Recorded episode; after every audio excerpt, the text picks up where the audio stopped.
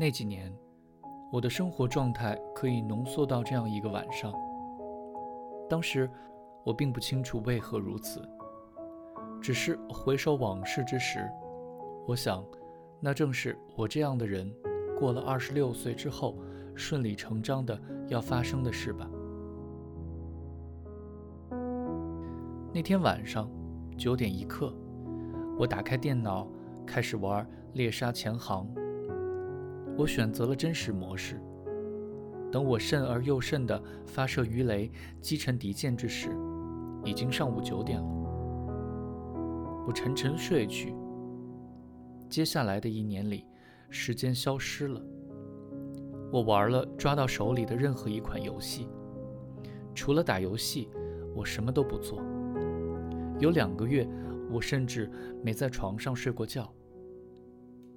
至于为何如此，没有过沉迷游戏的经历的人恐怕难以理解。毕竟床就在那里。简而言之，那是一种自我惩罚行为。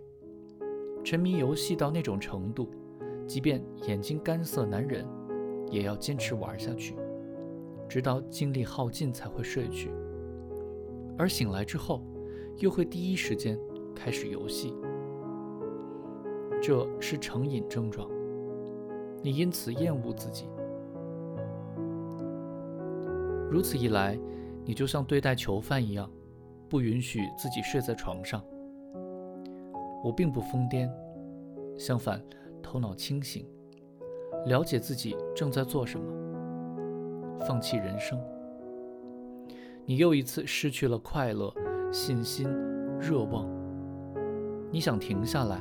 罢手，可是你仍旧去安装新的游戏光盘，《雷神之锤》《古墓丽影》《星际争霸》《三国志》《FIFA 98》，找到的每一款。这故事中同样没有久石让或者马勒、谭盾或者勃拉姆斯，没有任何电影工业喜欢的浪漫深沉的音乐。有的只是方便面袋子，阳台间里的上百只啤酒瓶子，午夜时分电脑前鏖战的亢奋又疲倦的脸，洗碗池里两个月没刷过的盘子，积满了灰尘的地面，吸烟时衬衫上烧出的洞，机警的蟑螂，响了一遍又一遍却不去接的电话铃声。停留在八个月前的日历，谜一样失踪了的时间。乔雅五十岁了。过去，她在医院的同事们中间甚是风光。她有白金手链和黑色羊绒大衣展示给他们。你抽一根丝，拿火柴烧一下，是真的。她会抚摸着柔软的羊绒大衣，对大家说。既然如此，如今景况就成了一种羞辱。他量入为出，为钱烦恼，常常在说话时苦笑。他的头发开始灰白了。他又一次开始吃酱油拌饭。我说：“你何必呢？家里再没钱，也不至于没有菜吃。”我不喜欢吃菜，他说。实际上。与那些到市场上去捡菜叶吃的人家相比，爸爸还真说对了。我们应该庆幸，至少家里还买得起蔬菜和猪肉，橘子和榛子什么零食也负担得起。也许妈妈只是在对自己生气，在惩罚自己，就像那种“你怎么过上了这种生活”的自我谴责。乔雅，你本该过另一种生活。在北京读大学，可是你竟然这么度过一生，落得如此光景。好吧，你干脆吃酱油拌饭吧。这年秋天，夏明远收拾好了仓库，把积压了多年的货物整齐地码好，打扫干净，锁上了门。直到他去世的那天，仓库的门再也没打开过。在滑翔机场，他找到了一份看门人的工作。妈妈私下对我说：“你爸爸，他就是个看墓地的。”我说：“怎么是看墓地的呢？那明明是机场啊！”机器墓地，妈妈说：“原来如此，滑翔机场废弃了。”全市工厂里没了用处的机器都拆卸下来，堆放到了原来的飞机跑道上。巨大的机器挤在一起，看上去真像一片乱坟岗。也许有一天，这些工业时代的巨人将突然醒来，征服和报复城市，而如今，他们只是沉沉入梦，被雨水淋得锈迹斑斑。两个月后，夏明远打开仓库的门，搬了一箱雨伞，踩在上面，悬梁自尽。爸爸的葬礼在一场凄清的小雪中结束了。在火葬场，夏冰骂了几个亲戚。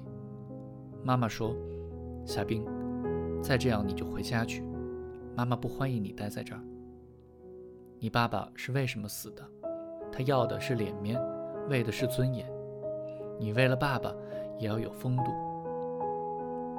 夏冰不说话了，何尝只是脸面与尊严？我想，更多的还是真切的委屈、痛苦吧。妈妈对每个人都露出了笑容。她在黑色羊绒大衣上缀着白花，挽着我，腰身笔直。我搬回了家里。没再上班。第二年春天，妈妈跟我商量要开一个幼儿园。我诧异说：“幼儿园？我看附近的私立幼儿园的生意都还行。我在医院的工作也有今天没明天的。幼儿园多少也能赚点钱。”他说。正在这时，罗燕阿姨打电话来，于是妈妈去了福建散心。我按照妈妈的意思，在铁道旁的棚户区租下了一处租金按季度支付的带两层楼的院子。院子久无人住，种了上百棵速生杨。房东准备卖去造纸，我要求房东尽快砍掉。于是有一天全砍了，留下一片树桩。不久之后，尽数挖尽。工人请了三个，把洗手间改到了二楼，给一楼的幼儿活动室腾出更大空间。我在院子里割草，被草叶划伤了腿。水管声声呜咽着。我在房子里敲敲打打，又刷上漆，能自己动手的尽量不顾人。这地方的砖缝里听不到国际歌声，倒可以听到。女人们的抱怨声和孩子们的哭闹。我走到院子里，躺在地上，久久地凝视着四面院墙圈起来的一方青天。严竹打过一次电话，问：“需要帮忙吗？”我说：“我买了三十个小板凳，没取呢。要不你开车带我去取吧。”儿童塑料凳一只摞着一只。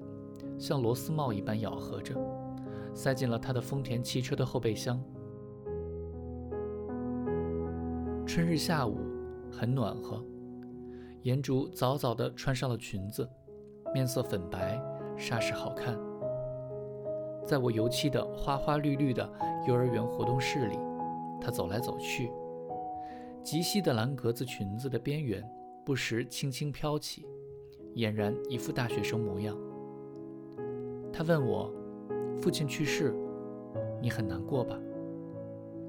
还好，只是难受。到现在我才发现，我跟他就像陌生人一样。我说。他安慰了我一番。颜竹向来是巧舌如簧的人，劝人极其娴熟，轻描淡写的几句话便深有效果。我心里的郁结之处也随之轻松了些。这时他说：“其实家家都差不多吧，我跟我爸也挺生分的。”怎么会呢？你一直跟你爸挺亲的呀。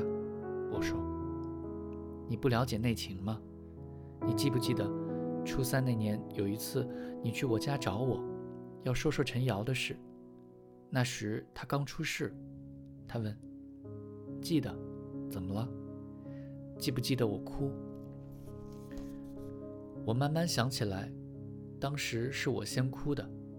等我回过神来的时候，发现颜竹也在哭，好像在说着：“我们都十五岁了，你懂不懂之类的？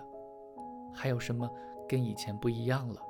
所有的事都跟以前不一样了。”还有些印象，我说：“那有个背景。”颜竹说：“就在你去找我的前一天下午，我刚发现我爸出轨。”否则我也不会对陈瑶的事那么冷淡。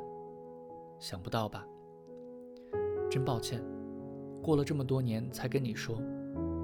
那天我本来该去奶奶家的，临时想喝汽水就回家拿。结果刚用钥匙打开门，就听到屋子里一阵忙乱声，我还以为进了贼了呢。冲到爸妈的卧室一看，我爸跟他们单位的一个女的。都光溜溜的，那女的缩在床上，我爸更了不起，干脆直挺挺地站在地上，目瞪口呆地瞅着我呢。你说，一个十五岁的女孩，只不过想回家拿瓶汽水喝，却看到这么一幕，心里会怎么想？尤其是还看到了爸爸的那东西。我跑出家门，跑出楼道，简直疯了。再也不想喝汽水了，反正恶心极了，对一切都绝望了，看穿了。我下了狠心，立刻就跑去告诉了妈妈。当时只有一个想法，让爸爸和那个女的遭报应。恰好第二天你就跑来说陈瑶的事，当时我实在是心力交瘁，你说的什么都听不进去。这样啊。我怎么也想不到，我说，真快，那都是十三年前的事了。十三年了。颜竹停下了这十三年后的冷笑，说：“行了，不说了。”我们走到院子里，四下里转转。我递给他一颗小孩子吃的彩虹糖，他咬了一口，牙齿间炸开一股闪光的雾气。看上去就像在喷火。妖精，我说。我跳上那张二手蹦床，躺下，望着大块大块的云朵，天空仿佛玉石矿床。我慢悠悠地弹着，颜竹在屋子里转来转去，拿着我的一本杂志，一边走出来，一边大声读着，是个小说。讲的是一帮美国士兵去越南打仗的故事。他读的是结尾，这段不错，听好了。他说：“他们就迈开步子继续开拔。”说着，高喊一声：“开拔！”把杂志高高抛向空中，也跳上了蹦床。我说：“谁让你上来的？我可不跟你躺在一块儿。我拿啤酒去。”颜竹说：“狗屁！我愿意跟你躺一块儿。”我跳下蹦床，要多凉的？边走边喊：“最凉的！”他说。我从屋子里走出来时，他正站在蹦床上，双臂上伸，试着弹跳。我递给他一瓶啤酒，他拿着啤酒喝了一口，然后蹲下，向多云的天空冲去。很快的就摔倒了。哇哦！颜竹惊呼、喝彩、吼叫。哇哦！啊哈！去你妈的吧！啊哈！老天，看我踢你妈的！他向天空踢出少林武僧般的一脚，摔倒了，又一次弹起。去你妈的吧！去你妈的！夏冲，你他妈的过来跟我一起跳啊！他不断地弹起，倒像是反向坠入了天空。裙子翻卷，白色内裤上下闪动，啤酒洒的到处都是。我席地而坐，慢慢喝着带冰茶的啤酒。这是我见过的烟竹最疯狂的一次，也是唯一的一次。